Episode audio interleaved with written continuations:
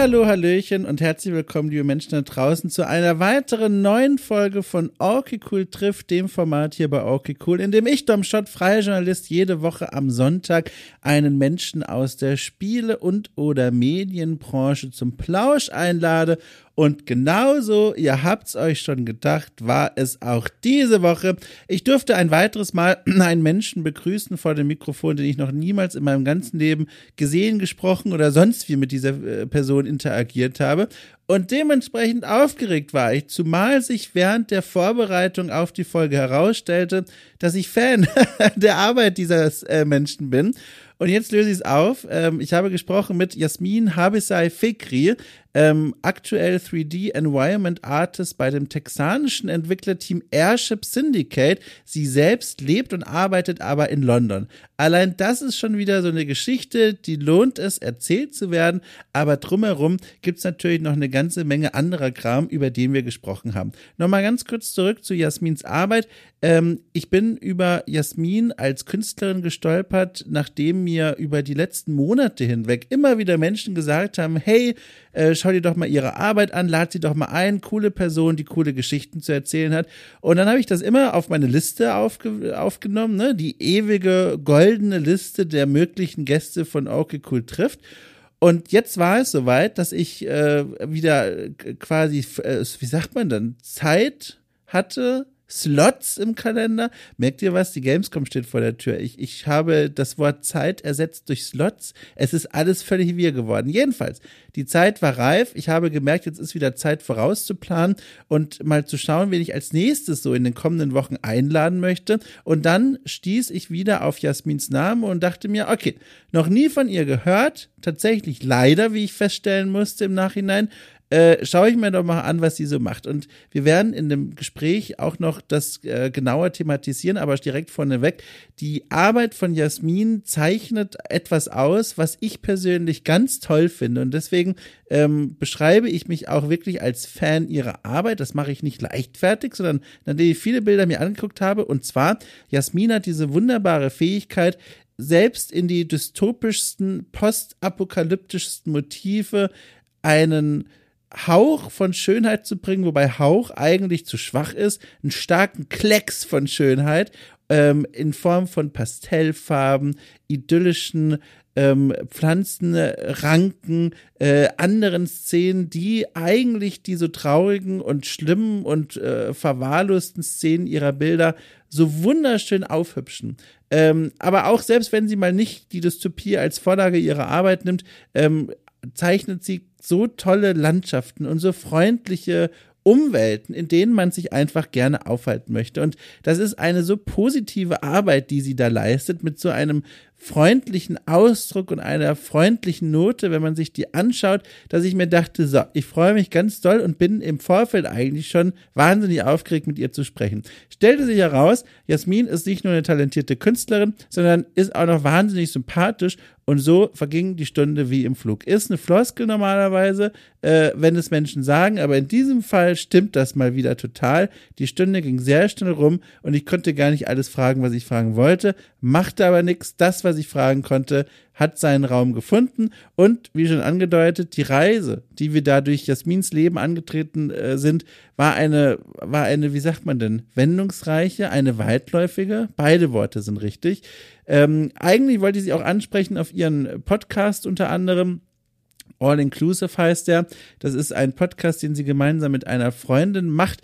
Der allerdings, und das erfahre ich direkt ähm, zu Beginn unseres Gesprächs, ist momentan gar nicht so aktiv. Ähm, ich möchte aber trotzdem einen Shoutout für diesen Podcast hier platzieren, weil das, was ich mir mittlerweile angehört habe, ist ganz toll und selbst wenn er pausiert, vielleicht kommt er wieder zurück. Also All Inclusive Podcast ist auch verlinkt in der Folgenbeschreibung. So, was gibt's noch für mich zu sagen? Ich weiß es nicht. Draußen sind es 34 Grad. Ich bin schon wieder am ohnmächtig werden und bevor es soweit ist, wünsche ich euch ganz viel Spaß mit diesem Gespräch zwischen mir und Jasmin Habesei Fikri.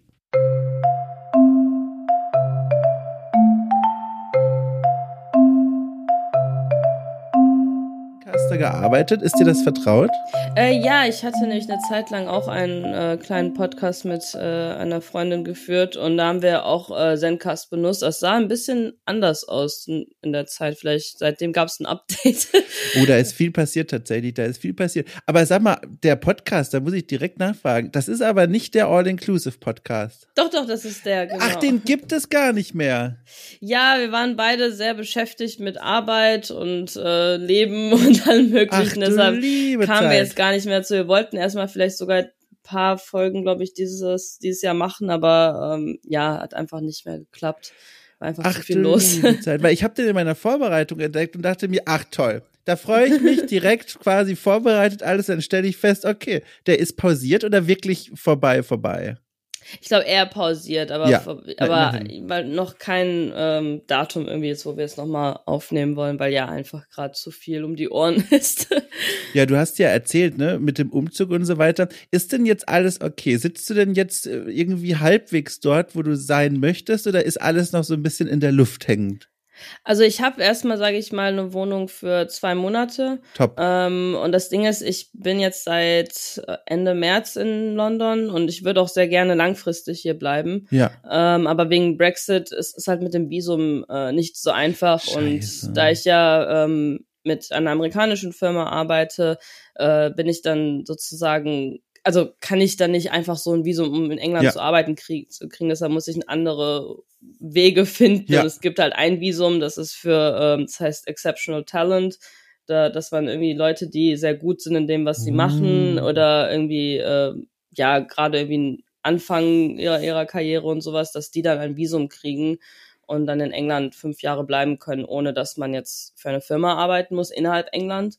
Ja, es ist nicht so einfach, aber ich, Ja. ich wollte es zumindest versuchen, wenn, falls es klappt, wäre das halt cool. Du, toi, toi, toi. Äh, wie lange, wenn ich fragen darf, lebst du jetzt schon in London? Äh, seit Ende März.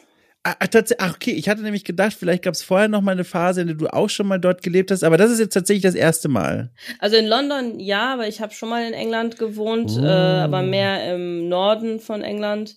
Ähm, da war ich ja so zwei, drei Jahre on-off, bin immer hin und her gereist ähm, und das war direkt nach der Schule. Also das hat mal sehr viel für mein Englisch getan, was ganz gut war. äh, ich wollte auch eigentlich erstmal studieren, aber dann äh, hatte ich auch mich an Unis beworben und so und wurde auch angenommen, aber dann mit Brexit war mir das dann irgendwie alles dann doch zu unsicher und Ja. dann, ja, auch die ganzen Uni-Kosten hier sind einfach viel zu hoch im Vergleich zu Deutschland, wo es Ja, einfach klar. vom Staat finanziert ist. Da sag ich mir so, nee, komm, das lohnt sich nicht. Okay, und jetzt hast du es geschafft. Jetzt sitze ich hier und dachte bis zu deinem letzten Satz, ich hab's verstanden und jetzt bin ich aber wieder vollkommen verwirrt. Pass auf, Moment, also ich versuche nochmal zusammenzufassen. Also Mhm. du, du wohnst, hast in England, im Norden Englands gelebt. So, da Ja. bin ich voll mitgekommen. Mhm. Dann ähm, kam der Brexit und du sagtest, ach du liebe Zeit, äh, aus gutem Grund, äh, das ist mir hier alles zu schwierig, ich gehe Ja. hier weg. So. Ja. Und jetzt aber bist du ja wieder in London und jetzt Ja. sitze ich hier auf dem Kopf gestellt und frage mich, wie passt das denn jetzt zusammen eigentlich? ja, also das Ding ist, ich wollte immer schon gerne ähm, außerhalb Deutschland leben. Äh, und ich war auch eine Zeit lang in Montreal für mein Internship, was sehr cool war. Und Mm. das hatte mir auch sehr gut gefallen. Ähm, aber ich wollte auch sogar dahin langfristig dann hinziehen, aber es war mir dann ein bisschen doch zu weit weg Ja, von meiner ja. Familie und meinen Freunden hier in Europa. Und viele, die ich kenne, sind halt nach London gezogen, weil die Spieleindustrie hier sehr groß ist Mm. und ähm, sehr viel zu bieten hat. Und ähm, nachdem ich England verlassen hatte, war ich irgendwie so ein bisschen fertig mit England. Dachte mir so, nee, komm, ich muss jetzt nicht da nochmal hin äh, in Bezug auf Leben. Aber dann, als ich mitbekommen habe, wie cool London ist und wie man viel man hier so unternehmen kann und erleben kann und auch im kreativen Bereich, dachte ich mir, komm, ich gib's noch mal eine Chance und ähm, gehe erstmal für sechs Monate hin, weil das kann man machen legal. Sehr gut. Ja, sehr gut. Jetzt habe ich hier gerade mit fliegender Hand eine London-Stadtkarte geöffnet. Und um Gottes Willen jetzt nicht die Adresse von dir natürlich sagen, aber kannst du so ganz grob, weil ich war schon das eine oder andere Mal zumindest so beruflich oder auch im Urlaub in London Mhm. und habe so einen, also ein Minimalgefühl für die Stadt. Nicht wirklich, aber so ein bisschen. Und jetzt wäre ich mal todesneugierig. Kannst du so ganz grob verraten, in welcher Ecke es dich verschlagen hat? Also es reichen auch, weiß ich nicht, benachbarte U-Bahn-Stationen, Himmelsrichtung, Distrikts, äh, was du möchtest. Also ich war erstmal vier Monate in Islington, das ist in der Nähe von King's Cross. Ah. Ähm, das war sehr, sehr schön. Ich liebe die Ecke dort. Also da gibt's, es ist so eine, eine Mischung aus äh, ganz viele so ähm, Modestudenten, die da ja. zur Uni gehen und äh, Touristen, aber auch Leute, die da einfach so wohnen. Ist sehr alternativ und ähm, offen. Es gibt einen kleinen Kanal dort, äh, wo dann Leute am Wasser sitzen, ein Buchladen, der in einem Boot ist und äh, es ist wow. total süß dort. Ähm, und dann, äh, weil ich das nur kurzfristig halt mieten konnte, bin ich dann äh, umgezogen äh, in eine Wohnung, die ich dann jetzt wieder ausgezogen bin, weil die einfach schrecklich war. Aber das war in äh, Notting Hill, was Ach. an sich eine sehr schöne Ecke ist. Aber ähm, ja, ich würde jedem empfehlen, dort nicht zu wohnen, weil die Wohnungen sehr alt sind, sehr runtergekommen äh, und überteuert für das, was es ist. Ähm, deshalb ja, das war nicht so toll. Ähm, und jetzt im Moment bin ich in äh, Kilburn, das ist auch im Norden von London, äh, in der Nähe von ähm, von der Nähe, wo ist das denn? Von der Abbey Road von den Beatles. Uh. Wo der Zebrastreifen ist. Das ist zwei Minuten von meiner Wohnung jetzt. Ähm, genau, da bin ich jetzt im Moment und ist auch eine ganz süße Ecke, ist auch sehr gut verbunden mit der Underground. Ähm, es gibt ja ganz viele verschiedene Linien und jetzt die jetzige Linie, die ich benutzen kann, ist die Bakerloo Line, die geht auch dann zur Baker Street oh, und ja. so. Das ist ganz, ganz schön. jetzt habe ich mir, während du all diese drei äh, Stadtteile oder wie auch immer genannt hast, bei, mhm. bei Google die Bilder mir angeschaut, um mal einen ganz schnellen Eindruck zu bekommen. Und ich sehe, die sind in sich, vor allem die letztgenannte, sehr unterschiedlich zueinander. Die haben so ein paar verbindende Elemente, sehen so ein bisschen alternativ und malerisch und, mhm. und schön aus. Ich frage mich jetzt aber doch, weil die sind dann doch in sich nochmal so unterschiedlich. Mhm. Was ist es, was dir an dieser Stadt insgesamt so gut gefällt? Also ich erkenne jetzt nicht den roten Faden unbedingt bei diesen drei Distrikten, deswegen muss ich einfach fragen, was ist es? Warum denkst du im Traum London mein Herz? Hm, also was ich an London toll finde, man findet hier eigentlich alles. Also man kann in eine Ecke gehen, wo so viele Menschen sind, dass man einfach denkt, oh Gott, äh, ich krieg gleich Platzangst. ähm, aber man kann auch in Ecken gehen, wo es so wunderschöne Parks gibt, wo einfach nur paar Leute auf der Wiese sitzen und zusammen irgendwie Picknick machen.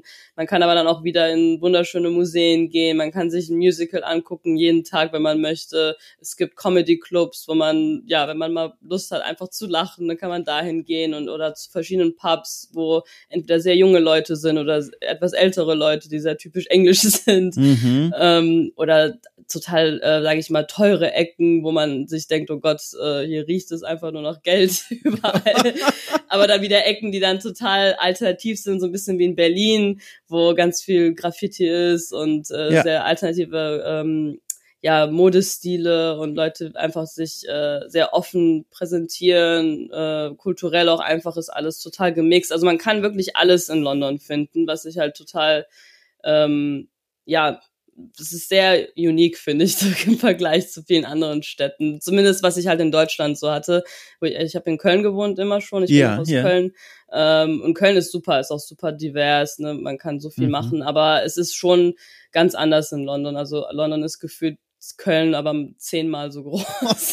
das habe ich auch noch nie gehört. Warst du mal in Berlin? Ja, ja, ich war auch in Berlin. Ist das nicht auch was, was dir gefallen könnte? Ich habe acht Jahre in Berlin gelebt mhm. und wenn ich dir so zuhöre, ich sehe da und höre Parallelen. Ich, das hatte ich auch schon jetzt öfters gehört von ein paar Freunden, ja. aber ähm, Berlin ist auch sehr cool, aber ich finde, Berlin ist so ein bisschen mehr grungy, was ah. halt nichts äh, Schlimmes ist. Also es ist halt, halt an sich in London gibt's auch solche Ecken, die jetzt so super alternativ sind, aber London hat irgendwie so alles äh, auch ich glaube, das ist auch die Architektur teilweise. Ich bin total äh, fanat in alte Architektur. Ja, endlich sagt's mal jemand. Entschuldige, jetzt springe ich hier rein. Pass auf, folgendes. Ich habe acht Jahre in Berlin gewohnt und jetzt bin ich nach Hamburg gezogen im Dezember. Warst du ja. schon mal in Hamburg? Ja, in Hamburg. Ich drehe durch. Es ist nämlich absoluter Knaller. Die Hausfassaden hier, jeder ja. Spaziergang hier wird lächerlich lang für mich. Ich komme jedes Mal zu spät, wenn ich irgendwo zu Fuß unterwegs bin, weil diese Stadt diese wunderschönen Hausfassaden hat. Was ist denn hier los? Ja. Ohne Witz, das war auch das Erste, was mir aufgefallen ist, als ich diese drei Distrikte jetzt gegoogelt habe, die du mir genannt hast. Ich mhm. sah schöne Hausfassaden und ja. dachte mir, mein Gott, ich glaube, London muss mich mal wieder sehen. Also Entschuldige, ich wollte jetzt gar nicht so rein Blut krätschen, aber das ist Ach, ein Thema, das liegt mir nah am Herzen. das freut mich zu hören, weil es ist bei mir genau das Gleiche. Weil jedes Mal, wenn ich hier rausgehe, äh, ich gucke mir irgendeine Fassade an, sage mir, oh mein Gott, guck dir mal dieses kleine Detail ja. an oder dieses Stuckteil äh, an der Tür oder Ach, weiß toll. ich nicht, die Lampe, der Boden, alles Mögliche. Also hier gibt's wirklich sehr, sehr selten ähm, so Altbauten, ja. die weiß in den 60er, 70ern gebaut sind, weil das Gute ist halt in London, während des Krieges wurde nicht viel äh, ja, zerbombt. Ja. Ähm, deshalb sieht man halt die ganzen viktorianischen äh, Schlösser und ja. Häuser und Fassaden immer noch genauso in dem gleichen Zustand wie damals. Was natürlich positiv und negativ ist. Dadurch ist halt dann sind die Wohnungen sehr veraltet manchmal. ähm, aber äh, das ist einfach ein Augenschmaus, wenn man durch die Stadt geht. Also jede Ecke hat einfach, ja, es ist einfach wunderschön. Also Ach, ich, ich fühle mich so verstanden. Es ist wirklich ganz toll. Ich freue mich da jetzt schon drüber. Es ist für mich jetzt schon eigentlich das beste Gespräch, das ich heute geführt habe. Ohne Witz. Das ist echt schwierig, da manchmal Leute zu finden, die das nachvollziehen können. Ach, mhm. das ist schön. Apropos, apropos schön. Ich bin natürlich jetzt neugierig. Auch nur wieder, ne, so viel wie du verraten möchtest. Mhm. Wenn du dich jetzt gerade um, ach nee, Quatsch, du bist ja gar nicht bei dir daheim, das weiß ich ja schon. Aber wenn du dir jetzt vorstellst, du bist gerade in einer Londoner Wohnung. Mhm. Wie sieht's da aus? Ist das eine WG? Wohnst du alleine? Sind das hohe Decken? Mal uns mal, du bist ja Künstlerin, mal uns mal mit deinen Worten ein Bild in unseren Köpfen. Also die Ecke ist ziemlich ruhig gelegen, ist äh, eine Wohnecke, aber trotzdem sehr nah ähm, ja an so paar kleinen Cafés, ja. ist sehr gemütlich. Das Gebäude an sich ist äh, mit Backsteinen und der Eingang ist auch etwas ähm, ja, so auf alt gemacht, sage ich mal, mit so einem kleinen Wappen vorne und draußen ist auch ein Teil vom Haus äh, wie ein Fachwerkhaus in Deutschland. Das hat mich ein bisschen äh, daran erinnert. Das ist sehr interessant von der Architektur. Und dann, wenn man reingeht, äh, das ist ein großes Apartmentkomplex, wo in der Mitte auch ein Garten ist, den sich dann alle teilen. Ähm, mit so kleinen Bänken, ist mhm. sehr gemütlich. Man kann halt dann drauf gucken. Ich, ich, ich weiß nicht, ob es solche Häuser öfters in Deutschland gibt, wo es halt Apartmentkomplexe mit Korridoren, wo dann die ganzen Wohnungen äh, Wohnungstüren dann im Korridor sind. Boah. Das, ähm, erscheint mir sehr exotisch so aus deutscher Sicht quasi. Ja, es, es gibt's glaube ich seltener in Deutschland. Aber in England ist das ziemlich äh, populär so für größere Apartmentkomplexe und ähm, die Wohnung an sich ist super gemütlich. Äh, es hat relativ hohe Decken, weil das Gebäude auch jetzt nicht das äh, neueste ist. Es ist glaube ich von den ich glaube auch 1890 oder mein 1900 Gott. Äh, vermute ich. Ähm, und ist sehr schnuckelig. Ich wohne auch alleine dort, weil mhm. dadurch, dass ich dann von zu Hause aus arbeite, ist das meistens ein bisschen einfacher, dass ja. ich dann meine Privatsphäre habe und ähm, wenn ich dann mit NDA-Sachen arbeite, dass, dass ja. ich die ganze Zeit in meinem Zimmer dann so eingeschlossen wäre. Und ähm, meistens habe ich dann auch meinen Schreibtisch einfach im Wohnzimmer dort, weil das der größte Tisch ist, der dann zur Verfügung steht, ja. Äh, der Esstisch. Ähm, aber ja, an sich ist die Küche ist eine offene Küche mit Wohnzimmer, äh, ein kleines Schlafzimmer, Bad, und ist sehr stuckelig. Ich kann, äh, gestern, als ich äh, dort eingezogen bin, äh, hat eine gute Freundin von mir meine ganzen Koffer gebracht, weil sie die verstaut hatte bei Ach, sich. Toll. Und ähm, da meinte auch ihr Freund direkt, oh, der Esstisch ist ja super zum äh, Brettspiele spielen, dann können wir ganz viele Boardgame Nights haben. Ach toll. Deshalb, ähm, ja, es, es ist sehr gemütlich und wohnlich, ähm, was mich freut. Also ich fühle mich da jetzt schon sehr wohl und freue mich, dass ich dann jetzt die nächsten zwei Monate dann dort bleiben kann. Ja, und hoffentlich noch länger dann. Also vielleicht nicht dann in der Wohnung, Ahnung, ne? Aber insgesamt genau. in dieser Stadt, das klingt ja alles wirklich ganz schön. Wie ist das denn? Auch das muss ich jetzt einfach fragen aus Interesse, weil da habe ich null Ahnung. Ich höre nur die schlimmen Geschichten, die nämlich sagen, London, verdammt teure Stadt, die Mieten, ach du liebe Zeit. Ist mhm. das was, was dir irgendwie im Kopf herumspukt oder bist du jetzt für dich in einer Situation, wo du sagst, okay, das brennt schon auf dem Geldbeutel, aber es geht schon? Äh, ja, es, ist, es geht. Man kann ja. wirklich ähm, was Gutes finden, gut. was nicht zu weit weg ist und äh, trotzdem gut angebunden ist. Man natürlich muss man mental, glaube ich, oder im Kopf aufgeben, die Idee, dass man jetzt mitten im Zentrum lebt. äh, das habe ich auch vielen Freunden erklären müssen, als sie mich besucht haben, dass äh, London ist halt sehr gut verbunden und man muss ja. nicht jetzt, sage ich mal, in der Ecke von Buckingham Palace leben, um London erleben zu können. Ja, ja. Deshalb äh, muss man einfach sich entscheiden, ob man im Westen, im Norden, im Süden leben möchte und dann, dann kann man meistens maximal innerhalb von, weiß ich nicht, 30 Minuten dann in der, mitten in der Innenstadt wieder sein. Ja. Deshalb kann man wirklich was ähm, was finden, was man sich auch leisten kann, ohne dass man dann bankrott geht. ähm, aber ja, es ist halt teuer, aber ich würde sagen, es ist auf dem gleichen Level wie Berlin oder wie jede mm, ähm, Großstadt ja, jetzt in ja. Europa im Moment, was halt ähm, ja schon nervig ist. Besonders äh, höre ich das auch von Freunden, dass das einfach ähm, ja schwierig ist, manchmal auch was zu finden, wenn man auch äh, was teilen möchte mit Mitbewohnern, ist auch manchmal sehr schwierig. Dann müssen sich teilweise Leute mit fünf, sechs Leuten irgendwie eine Wohnung teilen. Ähm, aber das ist, glaube ich, so die Realität in vielen Großstädten. Das höre ich auch von Freunden in Köln ja. sogar. Deshalb ist leider das, das Leben heutzutage. Mhm. Das heißt, der Geldbeutel ist strapaziert, aber es ist noch was da, was für mich die etwas bemühte Brücke ist, dir eine kleine Empfehlung in London an die Hand zu geben. Mhm. Vielleicht kennst du die aber auch schon, aber das muss ich noch ganz kurz loswerden, bevor wir in andere Themenrichtungen laufen. Aber das ist mhm. mir auch nochmal ganz wichtig und zwar, ah, wahrscheinlich kennst du es schon, aber ich sag's trotzdem. Nein, ich baue es dramatisch auf. Und zwar, wenn du bei Bakerloo Station, ich habe extra nachgeguckt jetzt, wie du da hinfahren müsstest, wenn du da einsteigst und mhm. dann fährst bis, oh Gott, äh, Paddington okay. und bei Paddington umsteigst auf die Elizabeth Line mhm. und mit ihr fährst bis äh, Tottenham Court Road. Okay. Hast du es vor Augen? Ja, ja. Ich oh mein Gott, du hast es vor Augen. Das ist ja aufregend. ja. Okay, dann bist du nämlich in Soho und vor allem fast beim Forbidden Planet angekommen. Kennst du das? Ja, oh mein Ach, Gott, ich liebe, ich Ach, liebe Forbidden Planet. Sehr ich, gut. Äh, ich, ich, jedes Mal, wenn ich dran vorbeigehe, muss ich mich irgendwie stoppen, nicht reinzugehen und irgendwie ja. fünf Graphic Novels zu kaufen. Also ganz toll. Für die Leute da draußen, das ist ein, oh Gott, das letzte Mal jetzt auch schon eine Weile her, aber ein, auf jeden Fall, es gibt ein Erdgeschoss und einen Riesenkeller ähm, mhm. ein, ein, wie sagt man denn, ein Sanktum, ein Tempel für alle Menschen, die sich interessieren für Fantasy, Literatur, oh, aber ja. auch Brettspiele, Sci-Fi, Romane, all das und jenes. Und da herrscht also nicht nur eine reiche Auswahl, sondern auch eine wunderbare Atmosphäre. Und das Ganze kann man auch noch verbinden, wenn man richtig Bock und, und die richtigen Schuhe anhat, mit dem Besuch im British Museum. Das ist nämlich auch nur ein paar Straßen weiter von dort entfernt. Genau, ja. Beides ist top. Also ich bin ein großer Fan sowohl von Forbidden Planet als auch dem British Museum. Mein Gott. Oh, Entschuldigung, nein, oh Gott, ich wollte ja nicht unterbrechen. Ach so, nee, ich wollte nur sagen, mit dem British Museum habe ich jedoch so eine bisschen ambivalente Beziehung ja. jedes Mal, wenn wir da hingehen, ähm, ja. weil fast alles ja geklaut ist ja. von anderen äh, Ländern und äh, ein, eine Statue besonders ist dort sehr kontrovers, ist die von den Osterinseln. Ja. Und ja. jedes Mal, wenn wir da hingehen und dann die Statue da ist und auch das kleine Schildchen, wo drauf steht, ja, die sind gerade in den Gesprächen mit den Osterinseln, ja. dass sie die Figur zurückgeben, aber diese Gespräche sind jetzt schon seit 2019 im Laufen. Es ist mal sehr interessant, dass einfach voll, sehr viele Besucher, die stehen da und debattieren darüber, wie ähm, unfair es einfach ist, dass diese Statue einfach immer noch in England ist. Ja. Das ist äh, leider, ja, ich bin, ein zweischneidiges Messer dort. Ich bin da komplett bei dir. Ich habe selber ähm, Archäologie studiert. Das heißt, mit diesem Thema wurde ich immer oh, wieder cool. konfrontiert.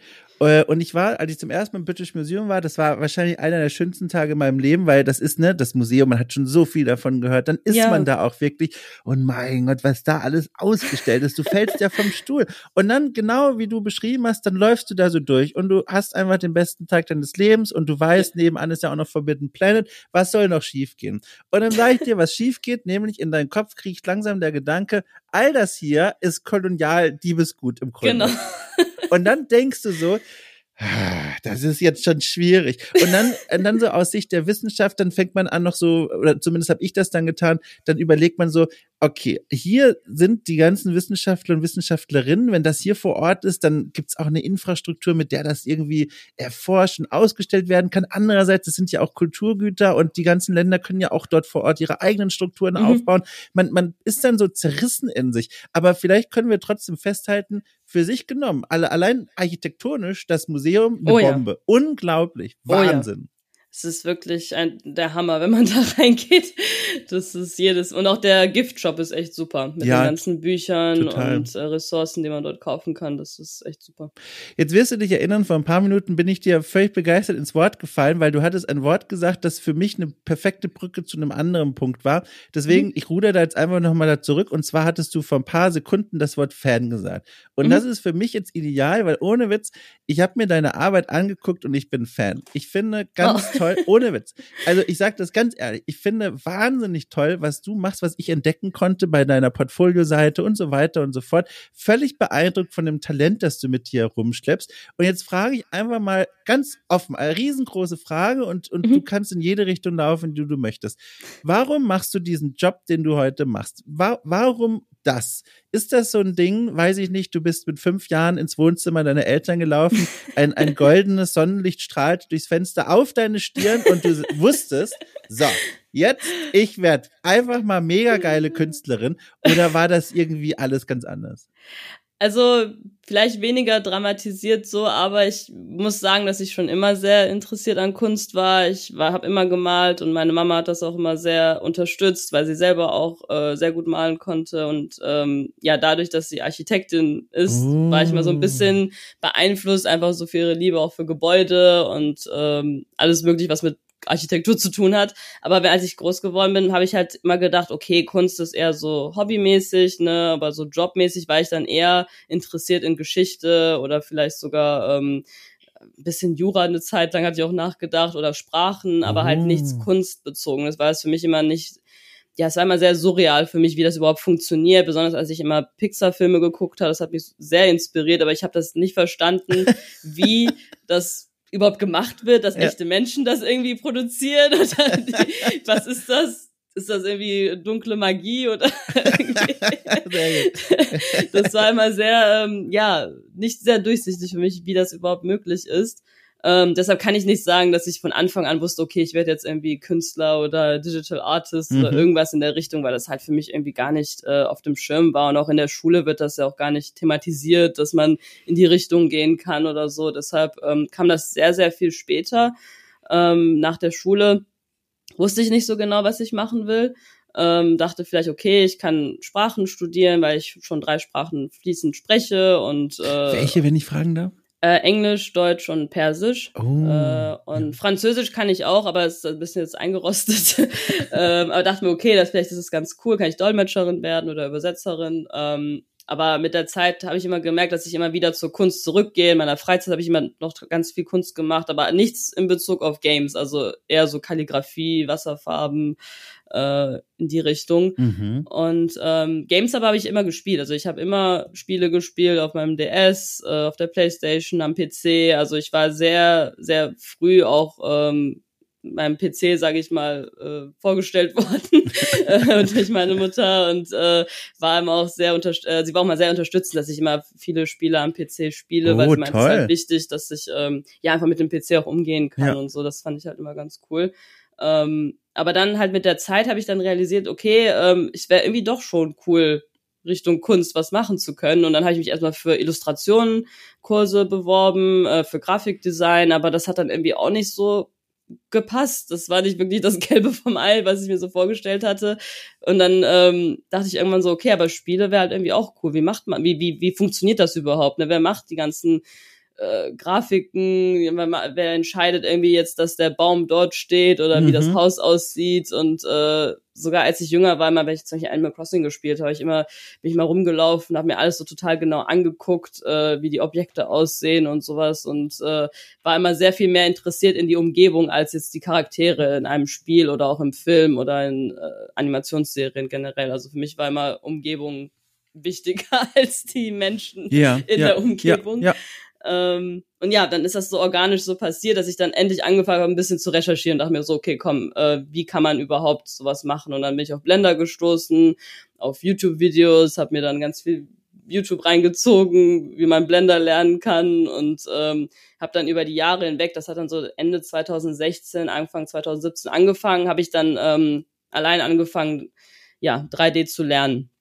Und 3D hat mir am besten gefallen, weil man einfach die Objekte von allen Richtungen sich angucken kann. Ah. Ähm, und das wie viel mehr äh, so immersive ist mhm. für mich im Vergleich als mit 2D und äh, 2D hatte ich halt immer so ein bisschen mehr auch Probleme mit, dass ich dachte, okay, das ist irgendwie ein bisschen äh, nicht so meins, also es macht mir zwar Spaß, aber es ist jetzt nicht so, dass ich irgendwie total eine Passion dafür empfinde und sobald ich 3D angefangen hatte, dachte ich mir so, wow, das macht hat echt Klick gemacht. Natürlich ist es total schwer, aber es ist total ähm, bereichernd und irgendwie äh, ja rewarding, wenn ich irgendwas gemacht habe, mir das irgendwie von 360 Grad so von allen Richtungen mir angucken kann. Ja, das ja. war direkt davon fasziniert.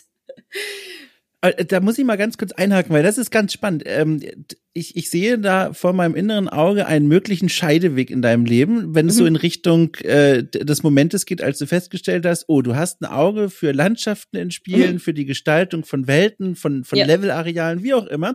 Mhm. Und das ist was zum Beispiel, das, wie sagt man, resoniert ganz besonders mit mir, weil ich bin ja jetzt heute, um, um Gottes Willen, kein Künstler, aber halt Journalist und ein mhm. Teil meiner Arbeit dreht sich ganz viel um ähm, wie sage ich denn, also so Spaziergangformate, in denen ich in Text oder in Podcastform mit Gästen und mit Kollegen und Kolleginnen durch Spielwelten laufe und mich mhm. ausschließlich konzentriere auf das Design der Umwelt. Also von oh, der. Architektur bis zur Landschaft, genau. Und das ist ja im Grunde das, was du machst. Ja. Und da fragte ich mich jetzt so beim Zuhören, gab es jemals in deinem Leben einen Moment oder die Möglichkeit, das Potenzial, dass du auch hättest abbiegen können in die Spielekritik? Also warst du zum Beispiel ein Mädchen, äh, das Spielezeitschriften gelesen hat und gab es diese Möglichkeit auch oder war immer, immer klar, es wird in diese Kunstrichtung laufen? Also ich habe ehrlich gesagt äh, davor nicht viel am Hut gehabt mit äh, Weiterspiele äh, analysieren, ja, außer ja. dass ich halt selber immer gespielt habe. Also ich habe auch sogar kaum irgendwelche News gelesen. Ich wusste gar nicht, was äh, E3 ist. Ja. Ähm, ich ging zur Gamescom äh, schon oh. seitdem ich äh, 12, 13 war. Wow. Ähm, weil ich einfach halt ja zum Beispiel die ganzen Nintendo-Spiele spielen wollte oder ähm, äh, die Sims äh, Extensions oder äh, alles Mögliche, was irgendwie gerade äh, rauskam. Also eher Nintendo, Wii oder äh, paar PC-Spiele, aber so jetzt gar nicht die typischen ähm, ja, Spiele, die irgendwie fast jeder gespielt hat. Ich habe zum Beispiel nie Pokémon gespielt. Äh, das, das schockiert immer sehr viele. dass ich das also ich versuche jetzt, ich, ich versuche jetzt gerade besonders zu sein, um mich nicht schockiert zu zeigen, aber ich finde, ich glaube, guck mal, ich kenne dich jetzt 26 Minuten lang, aber ich habe jetzt schon das Gefühl, ich glaube, das wird dir richtig gut gefallen. Ich glaube bis heute. Ich glaube, dass da könntest du immer noch voll gut reinkommen. Ich will dir nichts, ne, will dir nichts aufdrängen, aber ich hänge das nur mal hier so auf.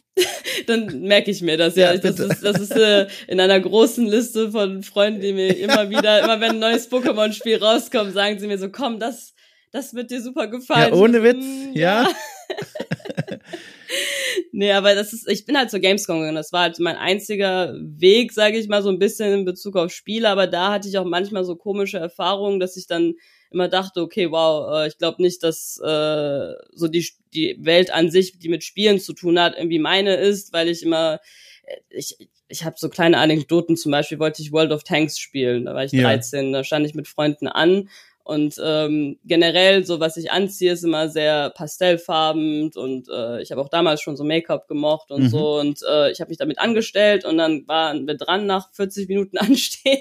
Und der, ähm, der Mitarbeiter, der dort für den Stand gearbeitet hat, hat mich einfach nur angeguckt und meinte, nee, es kann nicht sein, dass du dich für das Spiel hier angestellt hast. Mein Gott. Und ich so, doch, äh, ich stand hier die ganze Zeit mit meinen Freunden, meine Freunde auch bestätigen das. Und dann meinte er einfach so, nein, du siehst gar nicht so aus, als würdest du das spielen wollen. Du hast dich bestimmt einfach nur vorgedrängelt. Mein Gott. Ähm, dann wurde ich aber trotzdem dran gelassen, aber ich durfte dann irgendwie nur fünf Minuten spielen, währenddessen alle anderen irgendwie 20, 30 Minuten äh, da was machen durften. Und dann wurde ich wirklich dann äh, rausgeschmissen von dem Stand, weil ich anscheinend nicht in dieses äh, demografische, oder dieses, ja, die Zielgruppe nicht gepasst mhm. habe mhm. anscheinend. Und seitdem war ich dann irgendwie immer wieder so ein bisschen ja äh, abgeneigt von der Idee, dachte mir so, okay, anscheinend passe ich irgendwie nicht in diese Welt rein. Und äh, das passierte auch sogar danach, als ich äh, in der Industrie schon drin war, dass Leute mich sehen und dann irgendwie vielleicht nicht erwarten, dass ich ähm, das Wissen habe, was ich habe oder das erreicht Wirklich? habe, was ich erreicht habe und immer mich dann ein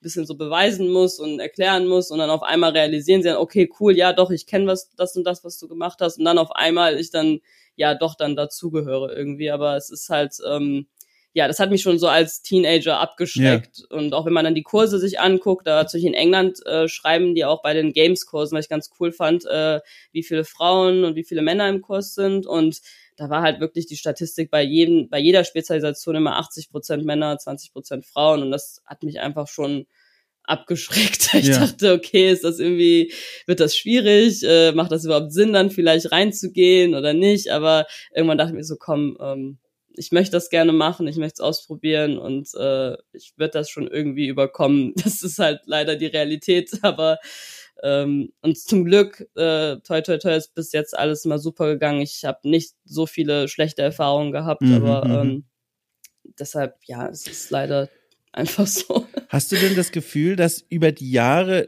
dieser, diese, also diese aufgezwungene Notwendigkeit, sich da irgendwie beweisen zu müssen, dass man ernst genommen wird, ist das besser geworden? Jetzt entweder, weil du die Branche, quasi das Land gewechselt hast oder weil du selber, also du hast ja wahnsinnig beeindruckendes Portfolio, auch wo du schon gearbeitet hast und was mhm. du schon gemacht hast.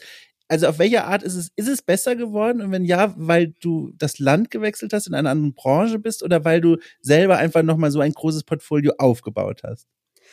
Also ich glaube, mit der Zeit, dadurch, dass mein Portfolio größer geworden ja. ist und meine Arbeit mehr bekannt wurde, ähm, wurde es besser. Ja. Ich glaube, dann trauen sich Leute weniger irgendwie äh, komisch zu sein mhm.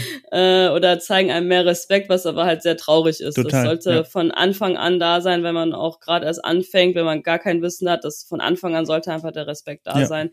Jedoch habe ich wirklich das ähm, mit der Zeit mitbekommen. Anfangs wurde ich irgendwie belächelt dafür, dass ich Blender benutze. Mhm. Mir wurde sehr oft gesagt, du wirst niemals einen Job damit finden, weil das nicht Industry äh, Standard ist. Äh, Maya muss gelernt sein, 3ds Max und äh, mhm.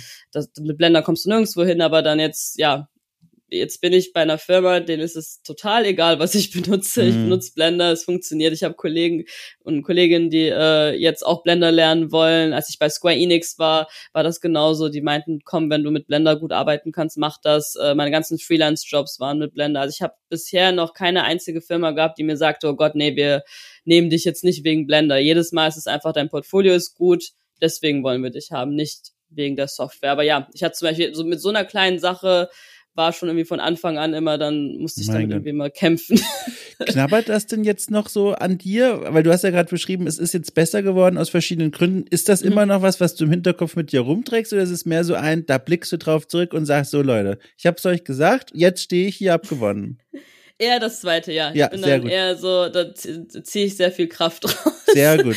Ja. Weil äh, andersrum, äh, das, das, das anfangs war ich vielleicht mal so, als ich noch etwas jünger war und weniger halt ähm, ja, Erfahrung und so, da kann das schon an einem knabbern. Aber ich bin meistens so, wenn irgendwie jemand mir einen Stein in den Weg schmeißt, äh, nehme ich den Stein mit und denke mir, okay, komm, ich baue was damit.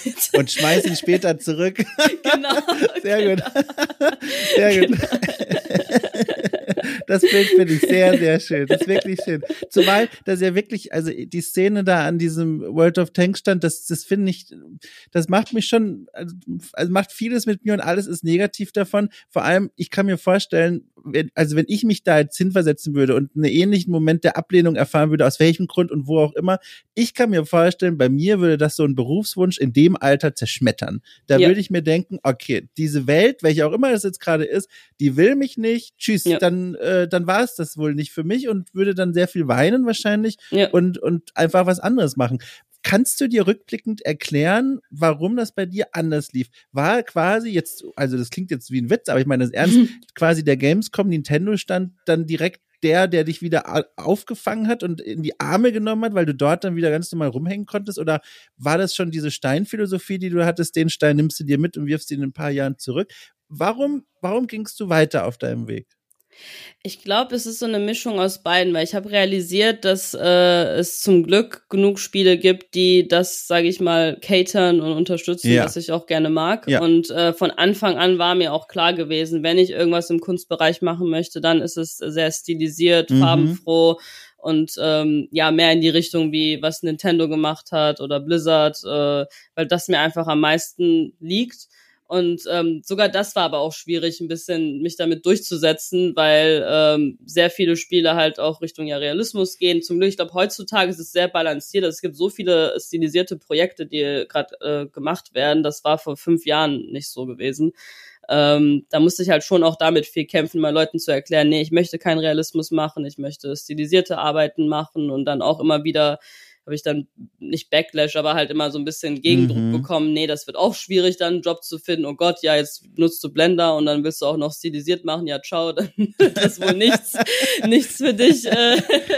aber das Ding ist halt, sobald ich dann halt so einen Widerstand mitkriege, äh, motiviert mich das oft vielmals mehr, äh, mich dann ja, einfach weiter ja. durchzusetzen, weil ich denke mir, nee, komm, jetzt möchte ich es erst recht machen und einfach zeigen, dass ich es dann doch machen kann. Und ähm, ja, deshalb jetzt heut, heute sitze ich hier und denke mir so, ja gut, dass ich wirklich auf niemanden gehört habe und einfach das gemacht habe, was ja. äh, mir am besten liegt, weil äh, in der langen Hinsicht äh, es bringt nicht einfach äh, das zu machen, was andere Leute haben, äh, ja, also ich, ich mag es nicht, wenn jemand mir mein Leben so vorschreiben möchte mhm. in der Hinsicht und besonders in Bezug auf Kunst, was ja so persönlich ist und man als Künstler so einen Teil von sich ja auch in die Kunst reinpackt, da kann ich nicht einfach irgendwas machen, nur weil ähm, es irgendwie in einer spezifischen Weise von mir erwartet wird. Deshalb, ähm, ja, glaube ich sogar damals mit 14, 13 dachte ich mir so, nee, komm, jetzt zeige ich es dir jetzt erst recht und werde dann äh, hier bleiben. Lustigerweise habe ich auch ähm, vor paar Monaten oder letztes Jahr war das äh, auch eine Anfrage von äh, World of Tanks ah. bekommen ah. für ein Projekt. Äh, einfach äh, Full Circle. Und dachte ich mir so, okay, cool. Irgendwie fühlt sich das jetzt gut an. So nach zehn Jahren kommt jetzt, sage ich mal, äh, das Payback in der Hinsicht. Aber okay.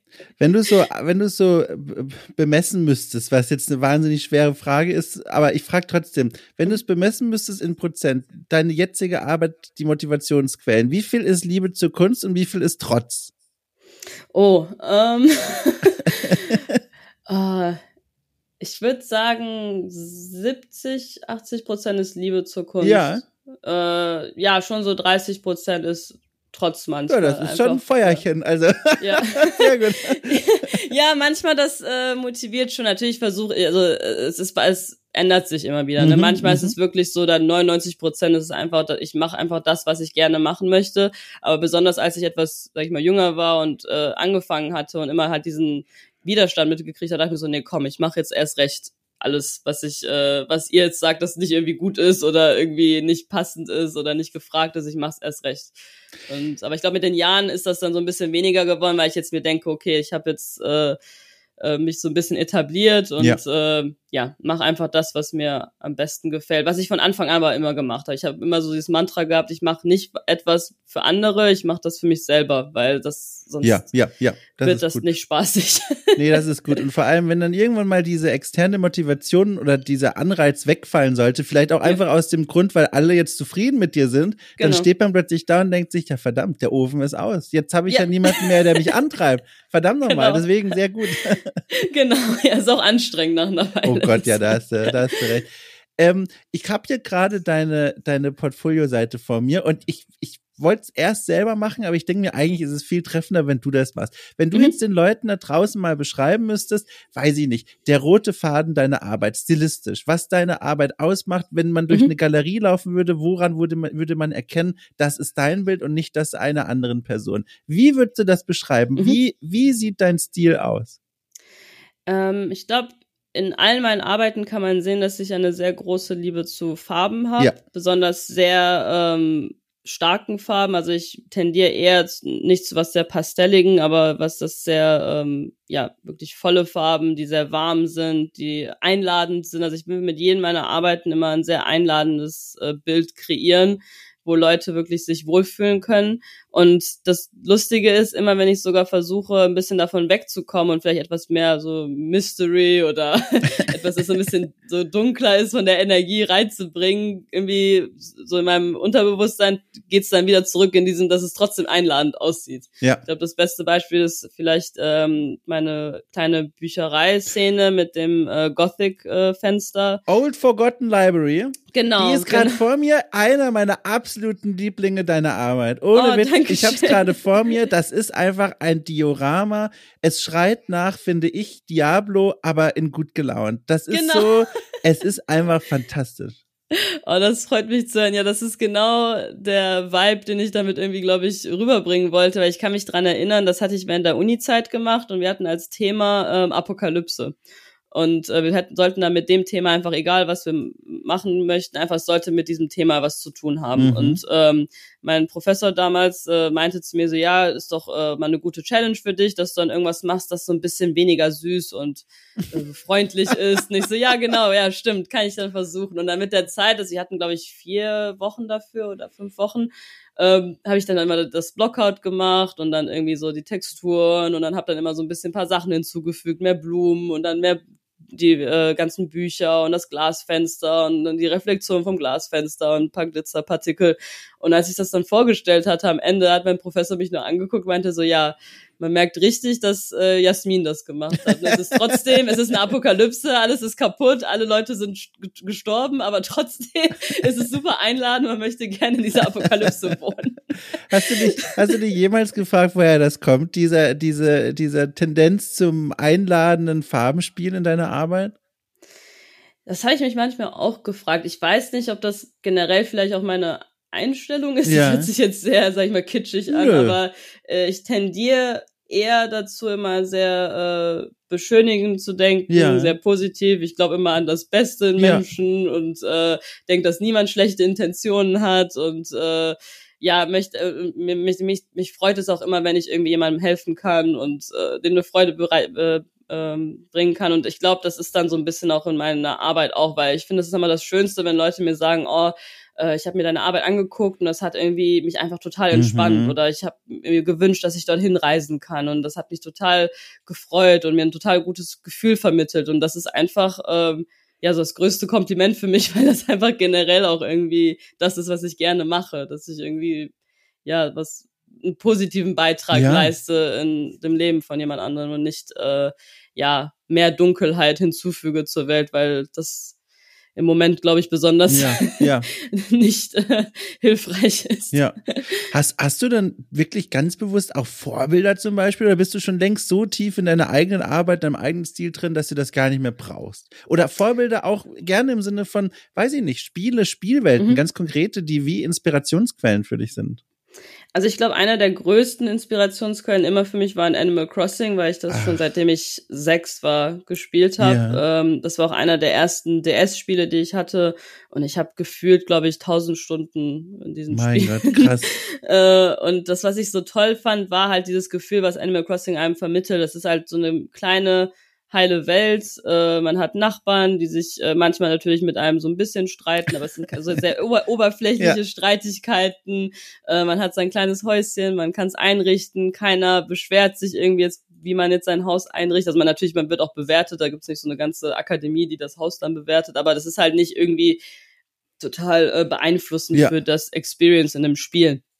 Und einfach diese ganze Liebe zum Detail, das hat mich schon so als Kind total begeistert, wie viel sag ich mal, Worldbuilding in diesem Spiel drin ist, obwohl nicht viel an Story passiert. Ja. Also es ist, es ist die Story ist eigentlich sehr nebensächlich, aber macht die halt selber durch so Make-Believe, also mit sich selber im Kopf. Das ist halt so dieses typische, sehr uralte, sag ich, es bezieht sich sehr, also es ist dieses typische, wie halt Spiele einfach einen, diese, ähm, diese Fantasiewelt für einen aufbauen, dass man in der dann einfach dann äh, Teil dieser Welt wird und man wirklich denkt, okay, das ist meine Stadt, das ist mein Haus, das ist meine Insel, das sind meine Freunde dort und so. Das fand ich halt wirklich sehr faszinierend. Das ist euch immer noch ähm, immer wieder, wenn ich irgendwas mache, denke ich mir so, okay, ich möchte schon so ein Gefühl gerne vermitteln. Aber natürlich habe ich auch Sachen gespielt wie Sims, das fand ich auch super, weil es auch so eine Mikrowelt für einen aufbaut. Ähm, aber dann auch Sachen wie World of Warcraft, was auch in Bezug auf Fantasy mich sehr inspiriert hat, aber auch Disney- und Pixar-Filme. Die mhm. waren, glaube ich, auch sehr ähm, leitführend für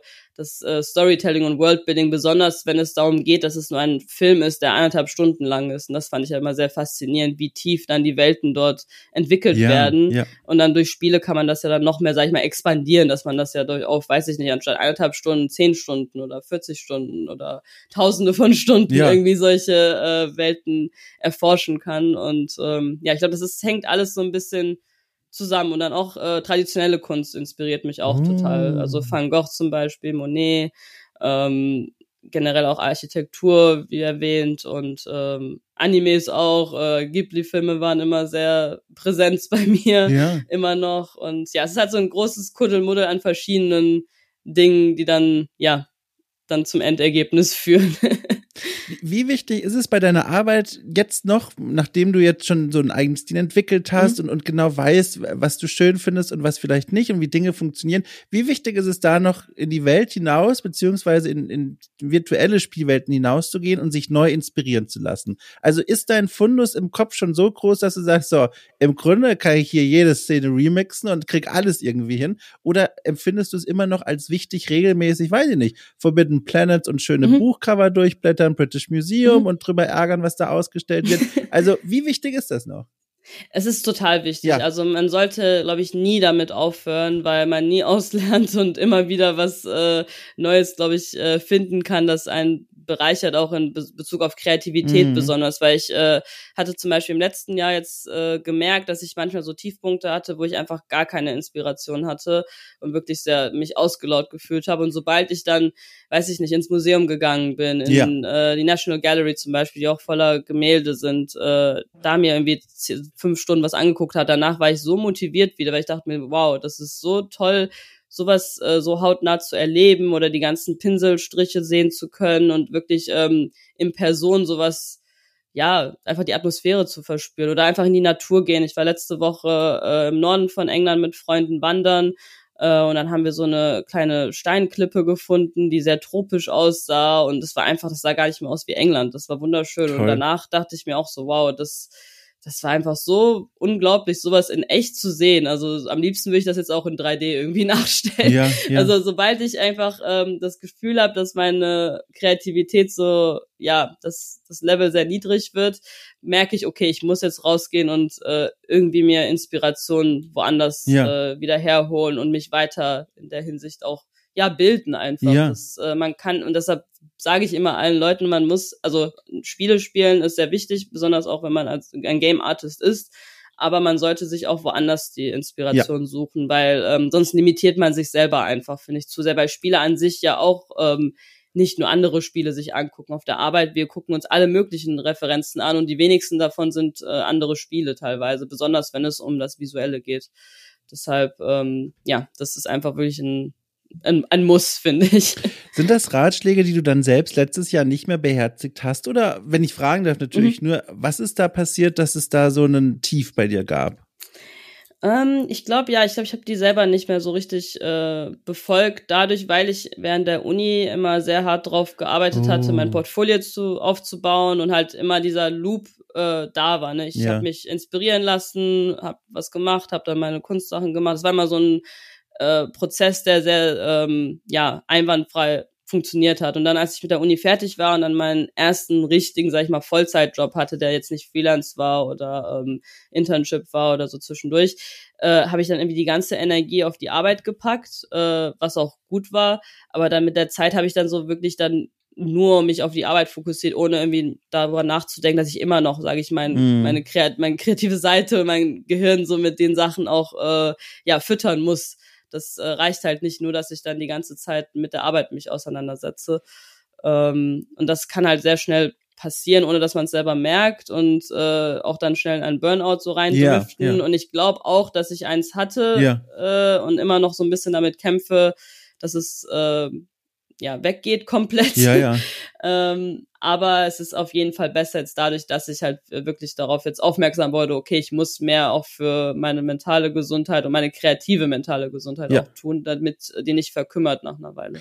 Du, also ich, du weißt wahrscheinlich eh schon längst selbst, aber als jemand, der auch schon mal in so einer Situation wie du war, so mhm. kurz mhm. vor oder vielleicht schon eineinhalb Füße im Burnout drin, und das ist schon ein mhm. bisschen länger her, kann ich dir nur noch mal mitgeben, wie gesagt, ich glaube, du weißt das eh schon, aber man kann es ja nicht oft genug können. Ja. So was braucht auch tatsächlich, bis man da wieder ganz raus ist. Also wenn du jetzt jetzt dann morgen aufwachst und merkst, Mensch, es ist, es kratzt immer noch ein bisschen, es ist immer ja. noch ein bisschen zu spüren, mach dir keinen Kopf. Das ist so ein Ding, das braucht einfach eine Weile, bis das wieder aus dem System raus ist. Was es umso wichtiger macht, wie du ja auch gerade betont hast, dass man da vielleicht bestmöglichst gar nicht erst reingerät. Aber was ja. machen wir uns vor? Moderne Arbeitswelt, ne? Es ist nicht so einfach, da nicht nee. hineinzugeraten.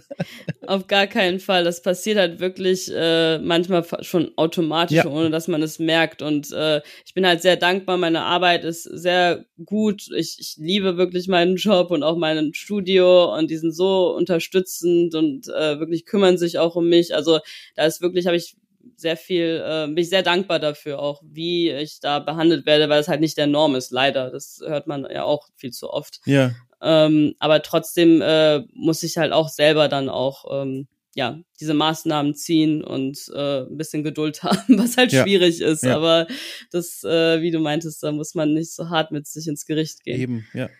Und dann kann ich vielleicht noch was Positives anschließen und zwar wieder mal perfektes Stichwort. Mein Gott, als wäre das hier eine Theateraufführung im besten Sinne. Ein Stichwort jagt das nächste. Aber ähm, folgendes, du hast gesagt, deine Arbeit ist sehr gut und ich stimme zu und kann nämlich daran nochmal eine Frage anschließen. Und zwar, mhm. ich scrolle hier durch deine Sachen und bin, wie gesagt, es ist, ist, mir fast selbst unangenehm, dass ich das die ganze Zeit sage, aber ich find's toll. Und jetzt frage ich mich, jetzt frage ich mich, Moment, jetzt frage ich mich als jemand so, so Laie, der selber jetzt nicht künstlerisch versiert mhm. leider unterwegs ist, aber halt viel sich das anschaut, denke ich mir, naja, im Grunde ist das ja jetzt 100 Prozent. Was soll man hier eigentlich noch besser machen? Wie gesagt, ich schaue über die, also ohne Witz, da schließt dir deine Frage an, das ist jetzt nicht einfach nur ein Kompliment. Ich schaue hier über die Old uh, Forgotten Library und denke mir, mhm. das ist ja, es stimmt ja alles. Das kann ja so in dem Spiel einfach auftauchen und fertig. Da ist es ja wunderschön.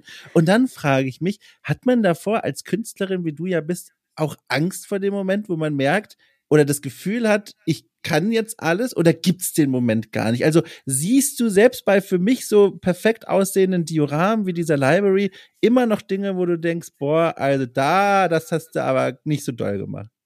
Auf jeden Fall. Echt? Also ja, ich äh, Sag mal was, bei der, bei der Library gibt's da irgendwas? Ich hab's gerade voll mit. Gibt's da irgendwas, wo du sagst, boah, also.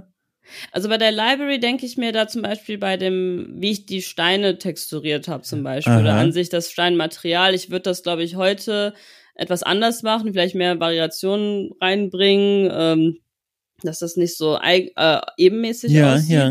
Äh, die Sculpts oder die Details an sich finde ich immer noch gut. Ähm, auch generell, wie, ähm, wie alles zusammenpasst, da finde ich, das äh, ist gut gealtert in der Hinsicht. Ja.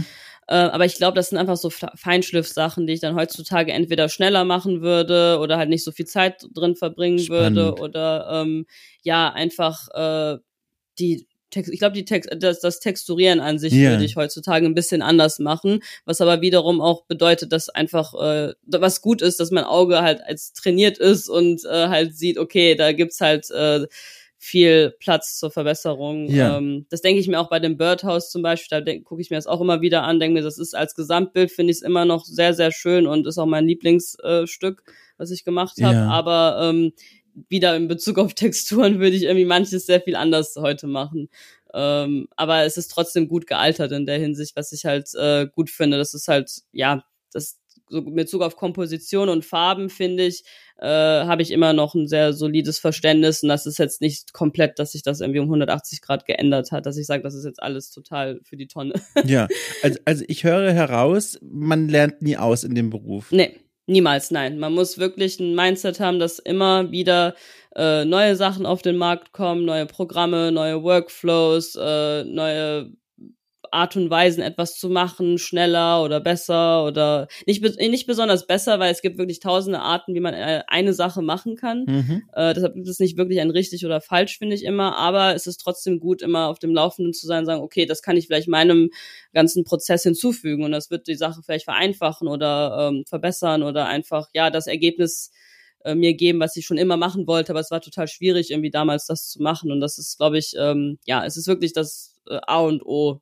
in mhm, mhm, dem Bereich. Besonders weil es nicht nur Kunst ist, sondern weil es auch äh, sehr viel mit Technik verbunden ist und da die Technik sich jetzt ja tagtäglich äh, verbessert und ändert, da ja. muss man einfach ähm, mithalten immer wieder, was auch stressig ist, aber es ist Teil des Daseins. Ja, ja ich, ich höre dir zu und schaue gerade auf die Uhr und sehe, wir, wir nähern uns schon quasi dem Ende unseres Gesprächs, was wahnsinnig schnell passiert ist. Oh, wow.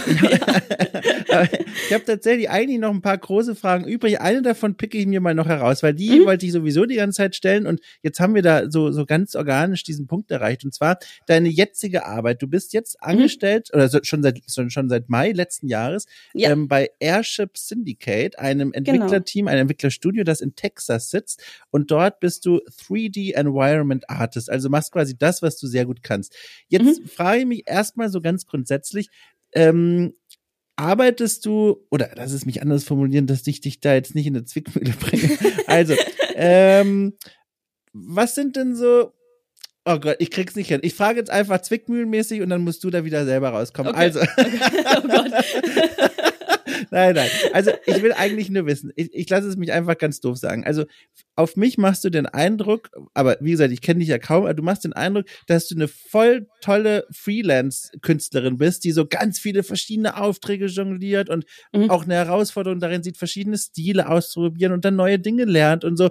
Und dem gegenüber steht jetzt die Tatsache, dass du schon seit einem Jahr festangestellt bist. Ja. Und ich bin sehr neugierig, neugierig zu erfahren, ob du das trotzdem als irgendwie eine Art Bereicherung wahrnimmst, ob das was ist, was mhm. dir trotzdem sehr gut tut oder, oder ob das überhaupt bei mir jetzt ein Fehleindruck war, dass ich sage, dir gefällt Freelancing sehr gut. Also es ist wirklich schon anders als Freelancing, ja. das äh, muss ich sagen. Das Coole, was ich hier aber finde, ist, dass ich, ähm, sag ich mal, die Freiheit habe, von wo ich möchte zu arbeiten, ohne dass ich äh, sag ich mal, selber im Office sein mm. muss, was halt sehr wichtig war ja. für mich.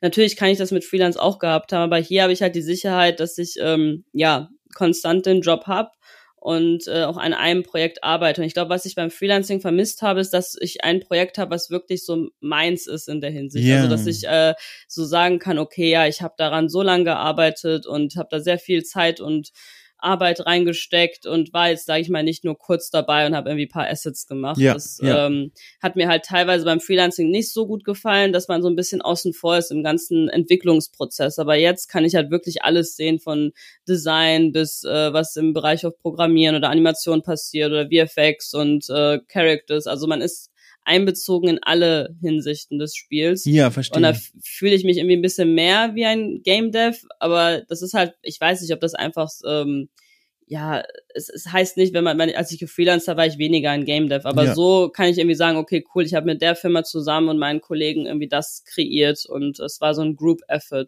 Und das fühlt sich halt sehr ähm, bereichernd an. Und ich glaube, diese Erfahrung brauchte ich auch, besonders nachdem ich so viel gefreelanced hatte und während der Uni auch meine ganzen eigenen Projek Projekte gemacht hatte. Es ist halt ähm, ein ganz anderes äh, Gefühl und äh, auch aus meiner Komfortzone vielleicht ein bisschen raus, dass ich halt äh, ja einfach länger an diesem einen Projekt bin ja. und ähm, soweit gefällt es mir sehr sehr gut. Also deshalb äh, Schön. bin ich auch so lange jetzt schon geblieben über einem Jahr, weil es wirklich passt und ähm, ja, mich in vielerlei Hinsicht einfach äh, glücklich macht, das, äh, was mich auch ähm, ja, be beruhigt hat, weil es war wirklich schwierig, diese Entscheidung erstmal zu treffen, aber ich bin froh, dass es sich so entwickelt hat. Ja, ja sehr schön. Äh, jetzt noch eine Frage in die Zukunft gerichtet, die schließt sich direkt an. Und äh, ich sage auch extra, liebe Mitarbeiterinnen und Mitarbeiter von Airship Syndicate, die sich das englische Transkript dieser Folge rausgelassen haben und hier mitlesen, das ist jetzt, das ist jetzt sehr weit in die Zukunft gefragt. Ja. Das dauert ja. alles noch ganz, ganz lange. Also, mhm. wohin soll es mal gehen? Also, Gibt's irgendwas, wo du sagst, auch gerne mal die Realität und ihre Grenzen beiseite gelassen, mhm. wo du richtig Bock drauf hättest? Und auch sowas oh. wie, vielleicht ist es ja auch tatsächlich sowas wie ein persönliches Projekt, eine eigene mhm. Plattform. Ich meine, wir befinden uns im, im, im, im Zeitalter des Crowdfundings, Steady, mhm. Patreon, man kann eigene Plattformen sich aufbauen. Irgendwas, gibt's da was, was dich total reizt? Das sind mehrere Dinge. Also zum Beispiel, wenn es ein Spieleprojekt gäbe, was komplett im Tim Burton-Style wäre, oh, wäre ich direkt oh, dabei. Ja. Das wäre wirklich ein Traum. Äh, oder etwas, was äh, es gibt ja zum Beispiel Nino Kuni, was bei den äh, Leuten gemacht wurde, die äh, einen Ghibli-Film gearbeitet ja. haben. Es wäre halt wirklich cool, wenn es ein Ghibli-Spiel gäbe, wirklich mit den Stories von Ghibli, jetzt Totoro oder Kikis Delivery Service, irgendwas davon. Das wäre wirklich auch ein Traum in der Hinsicht. Ähm, Einerseits aber auch so große IPs wie Lord of the Rings oder mm. Star Wars. Natürlich, das Ding ist, äh, diese, diese Franchises haben ja schon Spiele, aber die sind alle sehr realistisch. Deshalb hoffe ich, dass vielleicht irgendwann äh, ein Spiel kommt, wo halt mehr Richtung stilisierte Art-Styles äh, tendiert wird. Aber vielleicht irgendwann, das wäre ganz cool. Oder äh, für sowas wie an Disney-Film oder Pixar-Film zu arbeiten, aber das ist halt wieder eine ganz andere Ecke. Aber ich sehe das halt sehr oft, dass viele in der Branche manchmal so rumwechseln, äh, dass sie mal an Spielen arbeiten oder dann mal in die Filmindustrie ein bisschen gehen. Und das wäre halt auch ganz interessant, finde ich, das mal auch zu auszuprobieren. Ähm, aber jetzt abgesehen von so Projekten, wenn ich wirklich mit meiner eigenen Kunst einfach Geld verdienen könnte, das heißt, dass ich äh, einfach meine eigenen Personal Projects mache und dann irgendwie dafür bezahlt werden würde, das wäre natürlich der Traum, weil dann könnte ich einfach, egal was ich möchte, an Artworks oder an Welten kreieren, die ähm, ja meiner Fantasie entspringen oder äh, mit Concept Artists, deren Arbeit ich sehr mag. Ähm, das wäre halt wirklich äh, ein Traum, das äh, sozusagen die Portfolioarbeit, die ich jetzt in den letzten paar Jahren gemacht habe, sowas dann in meinen einer eigenen Zeit machen zu können, ohne dass ich irgendwie mir Sorgen machen muss, dass ich auch gleichzeitig ja. arbeiten muss. Ja, und all das von London aus, ne? Wenn ich richtig. Genau. Ja, sehr gut. das wäre super, natürlich von London oder äh, auch vielleicht anderswo. Ich wollte auch vielleicht mal gerne äh, Japan ausprobieren, oh. aber nur für eine limitierte Zeit. Also ich glaube nicht, dass ich in Japan wohnen könnte langfristig. Warum? Ähm, ich ich habe zu viel gehört von Freunden, die dort äh, länger mhm. mal gewohnt haben, dass es äh, halt sehr, sehr schön ist. Also natürlich kulturell mhm. und das Essen und äh, die Landschaften, also alles Mögliche, aber halt um dort langfristig zu leben, besonders wenn man in Europa aufgewachsen ist, die Gesellschaft ist halt sehr anders ja, ja. in Bezug mhm. auf Sexismus ja. und wie konservativ es ist. Ich glaube, damit könnte ich halt nicht äh, auf Dauer klarkommen. Ja, verstehe. Ähm, aber natürlich, ich würde es trotzdem sehr gerne einmal erleben für längere Zeit als nur nicht wie so wie ein Tourist für zwei Wochen. Also vielleicht drei Monate oder so. Das wäre vielleicht ganz nett. Ähm, aber ja, London, glaube ich, das wäre dann meine Basis dann für all diese Sachen, die ich davor erwähnt hatte. Super spannend, wirklich super spannend. Ich, ich, auch wenn das jetzt riesengroße Pläne sind, ich drücke dir einfach mal dafür die Daumen. Es kann nicht schaden, die beiden Daumen sind heute frei, das heißt, die drücke ich gerne für dich. Und wer weiß, ne? Danke. Wer weiß. Also erstmal jetzt viel Glück für London in naher Zukunft. Das wäre ja schon der Knaller. Super, danke schön. Ja, sehr gerne. Und ich danke dir natürlich auch für die Stunde, die du mir jetzt geschenkt hast von deinen vielbeschäftigten Arbeitstagen inmitten quasi des Umzugsstresses. Ich, ich, ich auch dafür, ne? Also toi, toi, toi und starke Nerven. Dankeschön. Nee, ich freue mich total, dass du mich für den Podcast auch eingeladen hast. Deshalb, das war eine sehr, sehr schöne Stunde, Ach, die auch sehr schnell vergangen, vergangen ist. Das freut mich. Ich freue mich auch, dass du zugesagt hast. Wirklich riesen, riesengroßes Dankeschön. Und äh, ich sag einfach mal, wir bleiben in Kontakt. Irgendwann eines Tages werde ich wieder nach London fahren und dann winke ich dir von Forbidden Planet aus zu. Das wäre eine große Freude. Ja, auf jeden Fall. Sag mir bitte Bescheid, wenn du Ach, hier bist. Das mache ich sehr gerne, wirklich. Gut, dann wünsche ich dir einen schönen Tag. Wir hören uns und dann bis dann. Dankeschön. Ich wünsche dir auch einen schönen Tag. Dankeschön. Tschüss. Tschüss. So, liebe Leute, das war's. Das war mein Gespräch mit Jasmin, das ich sehr genossen habe. Ich hoffe, ihr auch. Wenn dem so ist, dann fühlt euch herzlichst eingeladen, Oracle mit Sternchen zu bewerfen bei Apple Podcasts, Spotify und Co und vor allem auch mal zu überlegen, okay, cool, finanziell bei Steady zu unterstützen, denn dann bekommt ihr freigestaltet einen gigantischen und vor allem tollen Katalog an Podcasts, die bereits erschienen sind und auch noch erscheinen werden und die sich alle darum drehen, einen besonderen und möglichst auch besonders ungewöhnlichen Blick auf Spiele und die Welt der Spiele zu werfen, mal in Interviews mit Freunden und Freundinnen des Hauses, mal in Retrospektiven von irgendwelchen Spielen, die sich als Klassiker bezeichnen, aber die ich noch nie gespielt habe. Ist ist immer ein großer Spaß. Jeden Freitag gibt es dann Sonderfolgen für euch. Und dann würde ich einfach mal sagen, ihr geht jetzt in die Folgenbeschreibung und klickt auf den Steady-Link und schmökert mal durch das Angebot. Und ich lege mich auf den kühlen Boden, atme durch den Mund und hoffe, dass bald Winter ist. Tschüss.